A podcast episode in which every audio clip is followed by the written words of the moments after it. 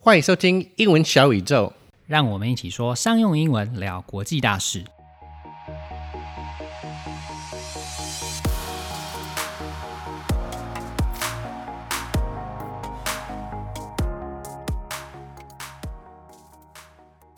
Hey, Nan Quinn. How have your personal habits changed since the start of the pandemic? Well, definitely during last year when things were kind of tense, I ordered a lot more Food Panda, and I definitely stopped going to the theaters. Not only because there was the possibility of getting sick, but also because no new movies came out. Yeah, me too. Although I'm more of an Uber Eats kind of guy. And what about streaming services? Since you couldn't go to the movies, did you start streaming more shows? Oh, I guess when people start to stay at home more, they watch more videos. So, uh, surprisingly, both Disney Plus and Netflix have more um, users than ever before. But I guess the movie business had been through a year that was not so good. Yeah, and it's not just the movie biz that's changing. Like globally, e commerce had a record year because many stores are closed. Uh, and companies rely more and more on their online stores. But even in Taiwan, we saw a huge amount of growth in online sales which I guess drives the growth of online payment platform providers. And this draws people's attention to digital marketing, just as Elias told us in the first episode. 就像是我们第一季的来宾 Elias 和我们说过的，呃，相对于传统的行销来说呢，数位行销也变得越来越重要了。啊、uh,，Does the pandemic have any impact on your language consulting business? Well, we were really pretty lucky to be in Taiwan, but there were definitely a few months around, like, say, March through June last year, when a lot of our clients just didn't want to meet in person. So we relied a lot on teleconferencing tools for our consulting sessions. And another thing that has changed significantly is working for teams around the globe. Oh, yes, I almost forgot that. Uh, for many people, the place they work or how they have their conferences are all changing. And I know some of the global companies in Taiwan started to change the work model of their employees. Like they don't need to go into the office every day and they take turns to work from home and so on. Correct. There is a specific term for this kind of working model. Do you know what it is? Uh, not really. What is it? It's called hybrid work. Oh, I see. Just like hybrid cars that are using both gasoline and electricity, hybrid work means the mixture of in office and remote workers. Exactly. Hybrid 呢，就是混合的意思，就像是油电混合车是用汽油和电力。那 hybrid work 就是一种混合了在办公室和远距工作的形态。那 hybrid work 在疫情开始之后就变得越来越普遍，那当然也变成一种趋势了。那或许在后疫情的时代依然也会存在。Have you ever worked remotely, Nanquin? No, I haven't, but we did use video conference services a lot.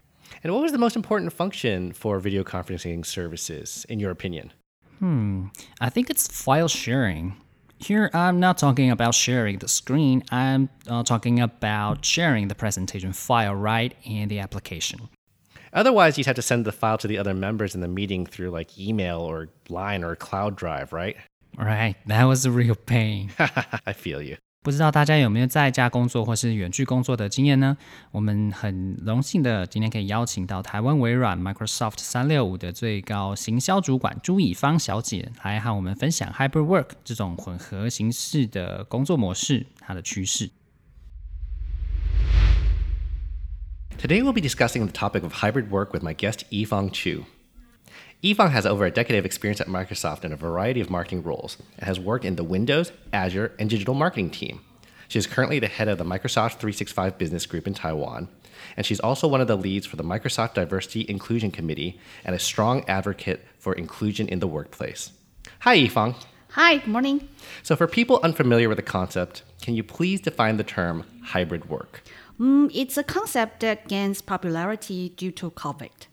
It combines traditional work in the office with regularly scheduled work from home days. And to implement hybrid work, a company needs to have a plan and schedule for things like um, meetings and collaborations, as well as the IT infrastructure to support it. The purpose is to make sure that employees maintain the same level of productivity. And so, what kind of tools are necessary for a company to move to hybrid work model? First of all, we need to make sure that employees need to access all the same IT systems that they can they can do from within the office. For example, like ERP, CRM, and even share files, etc. Mm-hmm. Secondly, collaboration tools are also extremely important. Obviously, email is the first one, but also IM, video conferencing, and voice. So, for instance, Microsoft 365, being a cloud based platform, is designed for this type of environment. It makes it e- extremely easy to securely access many important resources share resources through any devices. And in particular, globally, Teams has become the hub for collaboration and group teamwork for many organizations because it combines IM with video conferencing, but it allows you to break down the channels into functional teams. It also includes whiteboards, file sharing, and versioning. It also integrates with some of the most popular third-party apps for project management, uh, calendar, mm, even CRM, etc. And actually, any organization can create a custom app to integrate into their own team's workflow. Oh, wow. And so Microsoft as an organization has really become a champion for hybrid work. Can you tell me how you've started implementing this model internally? For more than a decade, Microsoft has allowed a work from home model. Uh, it's quite common to Western tech organizations. So we could, like employee could request days to work from home with our manager. It was good because it gave team members some flexibility to manage their personal and work life. But hybrid work has really become integral into our own organization over the past few years. More and more team members are based in their home country while supporting other regions. For example, our phone sales team, they actually based in Australia for about three years, mm-hmm. but it support the whole Asia subsidiaries. And most Microsoft Office has been closed since the beginning of the pandemic. But more and more people are getting vaccinated. Now we have a discussion about doing a soft open at the Microsoft headquarters, which involve only a portion of the staff being in the office while others still work remotely. Oh, I see. Mm-hmm. So the pandemic has really pushed businesses towards accepting remote work out of necessity. But in Asia, there's more of an attitude that work should be done in the office. So for those companies which are skeptical, what are your arguments for why they should implement hybrid work even after the pandemic? Well, I totally agree with your comments about Asian bosses want to see their employee in the office every day. um, Microsoft and LinkedIn has recently released a survey. We call it a Work Trend Index. There are more than 30,000 respondents uh, from this survey, and we found that 73% of the respondents said that they want to maintain the flexibility to work remotely. Mm-hmm. And guess what? In Taiwan, this number was 66. That's surprisingly high. Yeah, especially like Taiwan doesn't have any like real lockdown Right, for right. the past year. Of course. Okay. And 53% of the respondents in Taiwan also mentioned that if a company offered hybrid work, they would consider relocating, which means companies that offer hybrid work will have an easier way to attracting and retaining top talent. Mm-hmm. And remember, it also means that Taiwanese firms need to compete with global firms. If the global firms is able to offer hybrid work, uh, means that they can hire Taiwanese workers without asking them to relocate to other other countries. And another benefit is that companies that offer hybrid work can also reduce their real estate costs. Um, recently, for example, DBS, Citigroup, and uh, Mizuho in Singapore all announced that they are going to reduce their office space as they move to hybrid work. Wow, that's actually quite surprising. Mm-hmm. So, lastly, is there anything that you want to plug? Well, yes. If your organization, it can be huge multinational or a small medium business, is struggling with organizational efficiency, then I hope, I really hope that you can consider to contact Microsoft Taiwan We have lots of experience and solutions that we can help you to implement the tools you need. Great. Thanks, Yifang. Thanks for having me. 台湾的老板们好像还是比较习惯每天看到员工嗯到公司报到打卡上班哦，但是 hybrid work 在国外呢其实已经行之有年了。 Although it has some advantages, I don't really think hybrid work is for everyone. Do you think you can work from home or remotely, Nanquin? Well, I don't think it's for me because I can't work efficiently when I'm at home or anywhere but the office. yeah, that's why it's not for everyone. How about you? Since you've been in the language consulting business for years, I guess you have already gotten used to working from home. Well, it's the funny thing is that when you run your own business, you're never really off work anyways. But yeah, I can work from pretty much anywhere. Uh, our new office, which also doubles as our recording studio, is pretty great and if I need to really focus, I like to work from here. But I would say that I've been doing hybrid work for about a half a decade at this point. 大家支持这样远距或是在家的工作模式吗？那如果你支持或是拥护某一件事情的话，要怎么说呢？Clifford 在使用以方的时候是这样说的：“And she's also one of the leads for the Microsoft Diversity Inclusion Committee and a strong advocate for inclusion in the workplace." So, what does it mean when someone is an advocate for something?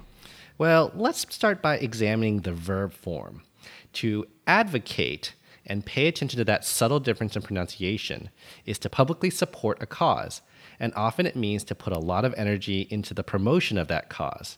So, an advocate, noun form, and also notice the pronunciation difference, is a person who advocates for something. A D V O C A T E 这个字在当名词和动词的时候念法不一样，名词是念 advocate，动词是 advocate。 所以我们在说支持或是推崇某种思想的时候，可以用 advocate 或是 support。例如，the minister advocates the free trade policy，总理支持自由贸易政策。